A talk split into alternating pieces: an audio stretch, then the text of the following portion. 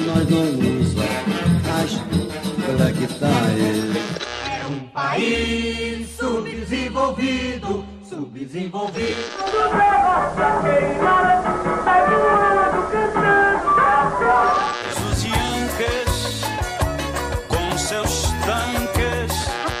Sieben Kinder und ein Kreis. Não podemos ser amigos ao mal, ao mal vamos dar maldade. É um tempo de guerra, é um tempo sem sol. É um Olá, sou Kênia Miranda. Vou conduzir mais uma entrevista da série Na Trincheira com Iná para o portal Esquerda Online.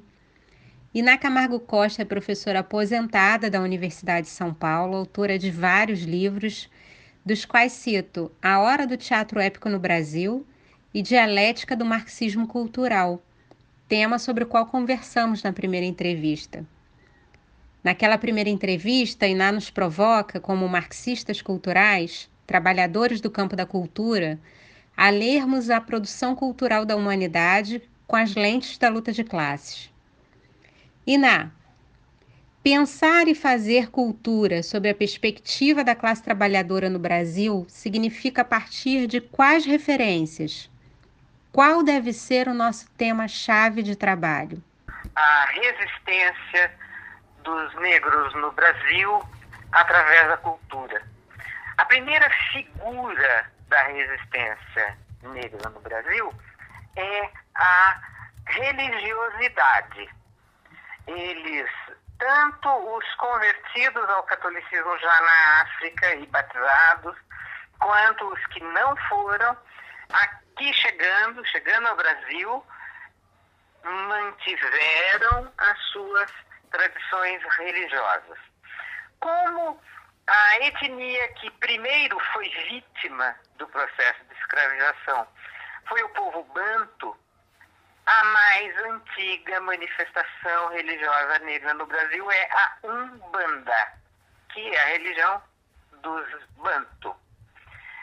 Associada à Umbanda e com material para longas discussões está a Kimbanda. Você não é capaz de entender a Kimbanda se não entender a Umbanda. Isto desde o século XVI, quando o comércio de escravos começou a trazer africanos para o Brasil. Portanto, de, de tudo o que a gente tem notícia em matéria de resistência cultural dos negros, a que tem que ser reverenciada, em primeiro lugar, é a Umbanda. O candomblé vem depois da Umbanda e, basicamente, ao longo do século XIX, quando os traficantes diversificaram os lugares de onde eles uh, apresavam seres humanos e no, na região do Golfo do Benin começaram a, a, a traficar os, os povos Iorubá, Queto e outros. Estes, sobretudo na região da Bahia, mas também no Rio de Janeiro, desenvolveram o candomblé dos orixás. Por razões históricas que eu mesma não sou capaz de reconstituir, o, o, o assunto do candomblé e dos orixás acabou tomando conta do, do repertório e o repertório da Umbanda ficou em segundo plano. Mas eu estou falando de um processo que já tem na altura em que o, a cultura do candomblé assumiu o primeiro plano, isto é tempo de perseguição religiosa pela Igreja Católica e, em segundo lugar, pela polícia ao longo do século XX. Quem quer saber alguma coisa disso deve ler romances do Jorge Amado. Não vou dizer nenhum, mas o Jorge Amado conta muitas histórias de perseguição ao candomblé já hum, é, na versão Iorubá. Iorubá, Queto e Nagô. Mais recentemente, eu imagino que tenha sido na década de 50, pelo menos aqui em São Paulo, surge aqui no Embu o Candomblé Angola, onde eles operam as similaridades entre os orixás e os Inquice, que são os deuses da Umbanda. E então, atualmente, até onde eu sei, e não sou especialista no assunto, você tem Umbanda, Kimbanda associada, Candomblé Yorubá e mais recentemente Candomblé Angola, que inclusive faz as, as correspondências entre Inquice e uh, Orixás. Esse é o ponto fundamental e se nós não entendermos esta história e não nos interessarmos por ela, não teremos sequer a capacidade de entender as outras manifestações culturais, que são inúmeras. Eu vou dizer uma ou duas, e terminando na que eu amo mais que todas. Então, nós temos em Minas Gerais, por exemplo, a Congada. Se você não souber nada de Umbanda e Candomblé, você não entende a Congada. Você tem lá no norte do Brasil o tambor de Minas. E você tem no Rio de Janeiro a escola de samba, que é a minha paixão. Aqui em São Paulo também tem escola de samba. E você tem o Carnaval da Bahia, que é uma coisa impressionante. E se você não entender minimamente candomblé, você nem sequer entende os ritmos do Olodum, para não ir mais longe. Então, resumindo esta primeira intervenção, se nós marxistas não nos alfabetizarmos na tradição banto, na tradição iorubá, queto e nagô, nós nem ao menos teremos capacidade para entender diferentes gêneros de samba ou de músicas que são executadas no Carnaval da Bahia. Resumindo totalmente, os marxistas culturais não podem continuar como os descendentes de europeus analfabetos em matéria de cultura que se realiza no Brasil. E só para terminar com uma notinha de rodapé. Se a gente não souber que a carajé é a comida favorita de Yansan, a gente não sabe o que está comendo. Isso só para começar. Das manifestações culturais que você citou, poderia falar um pouco mais sobre alguma delas? Eu quero desenvolver a questão do desfile de escola de samba. Por quê? Em primeiro lugar, os que não moram no Rio de Janeiro ou não têm contato com escolas de samba, no, no Brasil inteiro, né? mas o Rio de Janeiro é o melhor exemplo se você não tiver contato pessoal com o povo que faz o samba, você não entende nem a diferença de ritmo de uma escola de samba para outra. Porque a diferença de ritmo se explica pelo orixá da escola, ou pelos, no plural, pelos orixás da escola.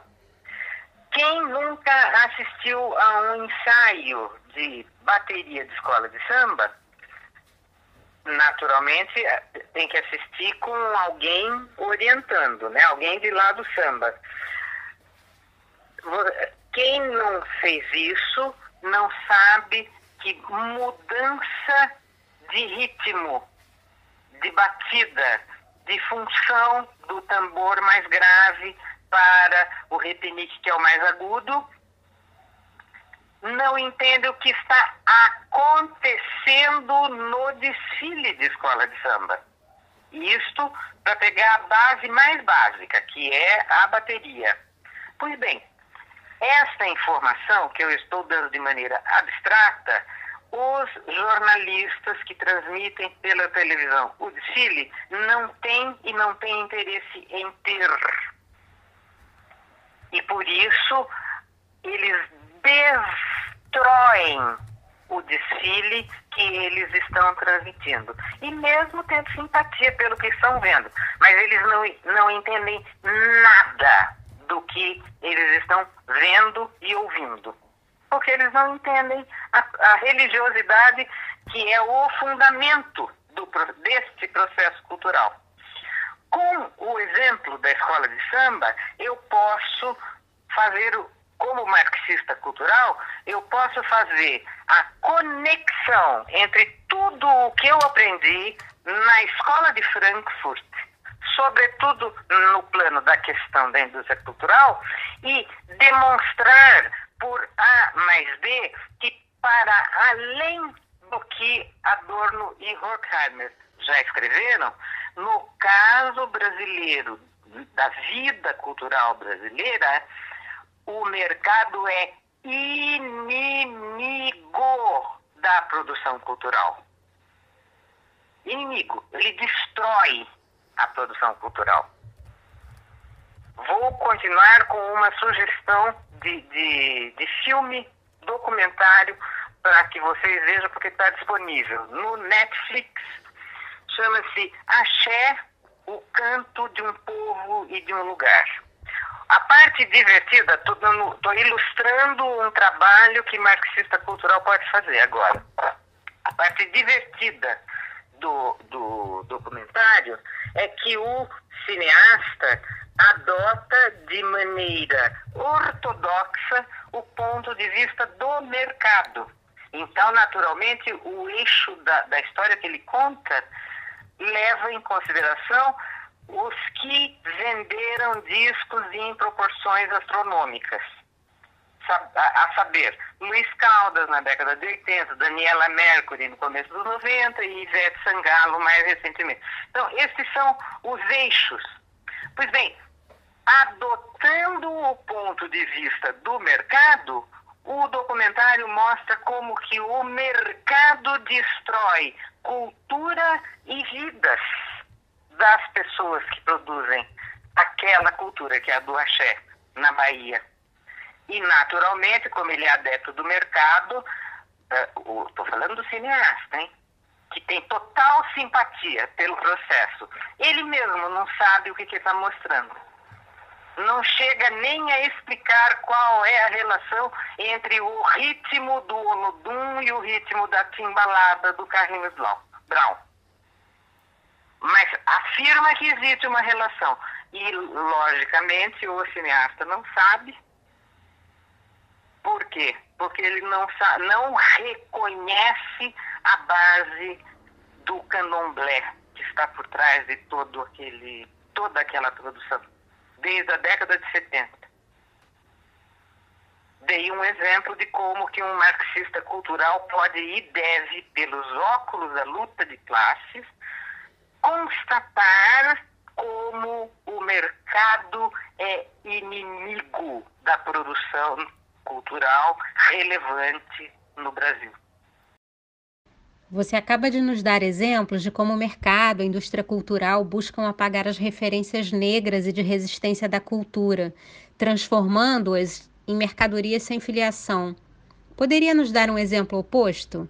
de como as lutas negras inspiram e aparecem na cultura brasileira? Para não ir muito longe, e já no exemplo, voltando para a escola de samba, observe a lista, entra no site da, do Salgueiro, por exemplo, e veja que desde a década de 50, pelo menos uma vez a cada dois, três anos, o tema do enredo do Salgueiro é alguma luta dos africanos no Brasil. Então você tem sambas a perder de vista que falam das lutas, falam dos heróis do mundo negro no Brasil. O que é que o, que é que o consumidor de música uh, pautado pelo mercado não ouve e nem percebe? A, a, esta raiz, este fundamento a própria luta. Os lutadores. E, e, veja, temos simpatizantes e adeptos da causa. Vou dar um exemplo que todo mundo ama. Uh, João Bosco e Aldir Blanc, o mestre Sala dos Mares, cantando a luta do João Cândido, o almirante negro, que resistiu, liderou a revolta da Chibata no início do século XX. Isto é uma coisa de conhecimento generalizado, mas é preciso continuar a análise. Na verdade, a minha reivindicação para os marxistas que se interessam pela luta cultural é que a, as obras que vêm da tradição cultural negra no Brasil sejam analisadas com o mesmo nível de exigência que, por exemplo, o Roberto Schwartz dedica para a análise da obra do Machado de Assis. Porque esta é, a exigência é para os marxistas culturais. É um desafio que eles têm que enfrentar. Mostrar os fundamentos, a sofisticação e a qualidade altíssima das obras, independentemente delas terem ou não sido apropriadas pela indústria cultural. Porque o Mestre Sala dos Mares foi apropriado, mas ela continua sendo uma obra-prima da luta dos negros no Brasil. Iná, como e quando esses temas e problemas chegam à esquerda no Brasil, nomeadamente a interface entre raça e classe? Olha, essa é uma questão sobre a qual eu não teria muita coisa para dizer, em parte porque a esquerda brasileira, constituída basicamente por intelectuais brancos de classe média, essa esquerda demorou para se dar conta de que o Brasil tem um problema de racismo estrutural. Esse racismo estrutural é herança da, do, do escravismo colonial, da persistência da escravidão no Brasil. Então, eu tenho a impressão de que os marxistas só começaram a acordar para este problema através de gente como o Florestan Fernandes. Né? E, e o, olhar de sociólogo trotskista, diga-se de passagem. Então, o Florestan Fernandes é um primeiro caso de exame do problema. Antes do Florestan Fernandes, teve o exemplo do Roger Bastide, é outro que precisa ser analisado, precisa ser lido, resgatado como um dos nossos ancestrais. E, naturalmente, na década de 50, foi o Abdias Nascimento, a grande figura a se confrontar na esfera cultural com a questão do racismo no Brasil. Aqui, o, problema, o negro no Brasil como um problema de ordem racial, trabalhista e política. Esse, e por isso eu recomendo a, a, a leitura de, de, das obras do Abdias né, e de todos os seus discípulos. Então, é, é uma questão que o marxismo cultural tem que enfrentar, tem que encarar e produzir as contribuições cabíveis. Né? A nossa sorte é que hoje, na atual conjuntura, nós temos inclusive os companheiros negros que, que já estão neste jogo. Né? Eu gosto de lembrar, por exemplo, o caso do Silvio Almeida, que é um maravilhoso analista do racismo estrutural do Brasil. Sem dúvida, um marco nesse processo é o Teatro Experimental do Negro. Você pode falar mais sobre ele e as suas contribuições para as experiências posteriores, como a do Grupo Arena? O, o Teatro Experimental do Negro tem um primeiro capítulo que é, por si só, deslumbrante porque foi por meio de relações políticas e intercâmbios pessoais que o Abdias Nascimento obteve a autorização do Eugene O'Neill, nem mais nem menos. Eugene O'Neill era socialista, né? E ele escreveu uma peça que fez relativo sucesso nos Estados Unidos sobre a, a, a, a luta dos haitianos. Aquela, uh, a primeira revolução propriamente dita no continente americano. Ele se inspirou naquele processo e escreveu uma peça que é uma obra-prima, O Imperador Jones. Pois bem, o Abdias Nascimento conseguiu produzir uma tradução e o Nil autorizou a encenação no Rio de Janeiro, década de 50, sem cobrar direitos autorais. Isto se chama é, colaboração socialista. Né? Ele abriu mão dos direitos autorais. E o Abdias ensinou esta peça. Então, para mim, isso já é por si só um marco, porque já de saída coloca a luta pelo direito do negro fazer teatro e tratar do seu assunto em cena em aliança com um dos maiores dramaturgos dos Estados Unidos. Isto, para mim, é um acontecimento que tem que ser celebrado sempre que possível. Se alguém pegar a data da, da, da estreia da peça, deveria colocar esse dia como marco na luta negra no Brasil por emancipação eh, social, econômica, política e cultural. Esse é o primeiro capítulo. O desdobramento que eu conheço mais, porque tem outros, né?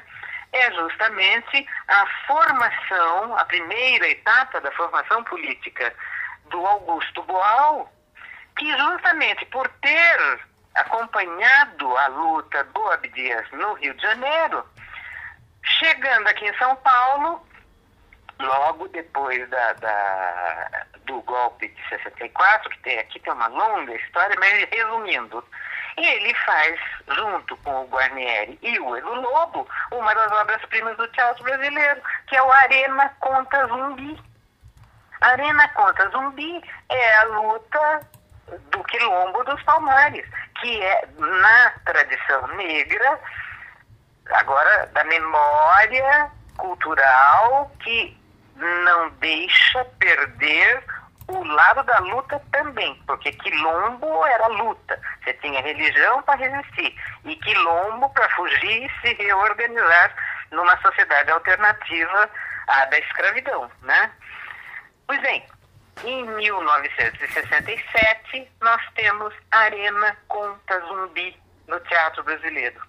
E aqui também tem um dado histórico, porque é a primeira vez que o teatro no Brasil, teatro convencional, no, no, no, no registro comercial, mercado tal, trata de um assunto dessa natureza. Isto também não é pouca coisa. Em um país como o Brasil, que a maior parte da classe trabalhadora é negra e sofre opressão histórica, o racismo é um tema fundamental na luta cultural? Sem a menor sombra de dúvida. O racismo precisa ser denunciado em todas as suas manifestações. E a, o trabalho cultural é um setor onde isto pode ser feito das mais variadas formas. Porque tanto a denúncia do racismo quanto o elogio à luta são maneiras de se confrontar com o racismo que no Brasil é estrutural. E veja, isso interessa tanto para os negros, propriamente, quanto para os mestiços, como é o meu caso, eu me incluo entre mestiços, né? Quanto para brancos, digamos descendentes de italiano aqui em São Paulo. Se você é trabalhador, você tem interesse por esta luta em todas as suas figuras, incluindo a da denúncia do racismo. E é bom lembrar que no caso de São Paulo, você não tem racismo só contra negro, embora ele seja o mais grave e o mais sério. Aqui em São Paulo você tem racismo ou preconceito contra imigrantes de um modo geral, italianos, japoneses, chineses. Chama xenofobia isso. Agora, veja o ridículo, e é ele que precisa ser denunciado. O ridículo da xenofobia no Brasil. Um país que foi construído à custa do genocídio dos nativos. Então, um país em que ninguém é nativo, a não ser como descendente remoto, você ser xenófobo é ser um ridículo desde o começo, né? Pois bem, isso é assunto para comédia. O teatro pode e deve tratar disso. O humor também deve enfrentar isso. Então, enfrentar o racismo em todas as suas modalidades, sobretudo ridicularizando os racistas. Você trouxe duas experiências históricas do teatro, tanto Abdias do Nascimento como o Boal, né, com a Arena Conta Zumbi. É, você poderia. O Boal como discípulo do Abdias Nascimento. Você poderia falar do teatro é, hoje, do teatro negro hoje? Não posso. Aliás, eu não posso falar sobre nenhum teatro hoje, porque em 2012, quando eu completei 60 anos, eu me afastei da vida pública. Então eu não vejo mais, eu não sei o que estão fazendo, mas tenho notícias. Por exemplo, no ano passado, 19 ou 18, não tenho certeza, um dos meninos aqui em São Paulo, ligado a um grupo de teatro negro, fez uma adaptação da Gota d'Água do Chico Buarque de Holanda, que se chamou Gota d'Água Preta. Foi um dos mais importantes acontecimentos do teatro de São Paulo. E, e é só você lembrar do que é Gota d'Água e imagine Gota d'Água com um elenco totalmente negro. E, então eu sei que as coisas estão acontecendo, mas já não é mais minha condição acompanhar e comentar.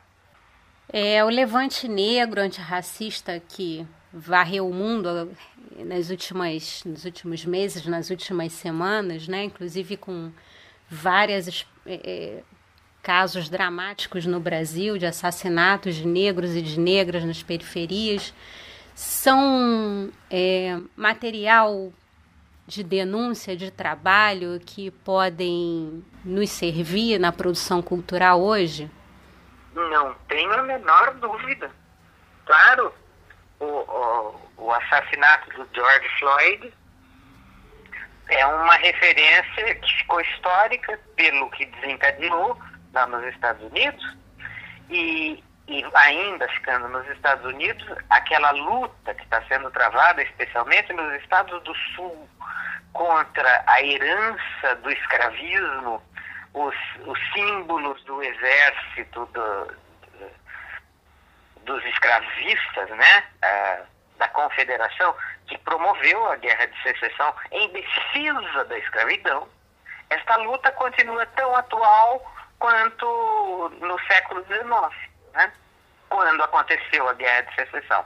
Portanto, toda luta e, pautada pela, vamos dizer assim, pela variedade das manifestações do racismo. Porque eu acho que um assassinato como o do George Floyd é uma das manifestações mais extremas do racismo nos Estados Unidos. Mas no Brasil, um assassinato como aquele é rotina. Olhar para este fenômeno e denunciá-lo é assunto tanto da luta política propriamente dita quanto da luta cultural. Esse tipo de coisa tem que parar de acontecer. E os temas são os mais diversos, né? Desde a encenação propriamente dita daquele crime lá em Minneapolis. Não pode deixar esquecer. E precisa mostrar aqui no Brasil o que aconteceu em Minneapolis com George Floyd é rotina. Obrigada, Iná, por mais esta conversa instigante pelo telefone.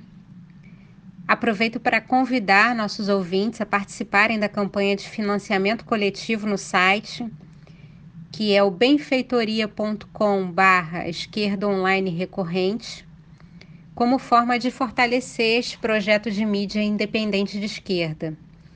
E fica o convite para o terceiro episódio da série Na Trincheira com Iná. Até lá! Então, ficamos combinadas para uma próxima conversa e a luta continua, companheira. Ei, gente, tem rei no açoite?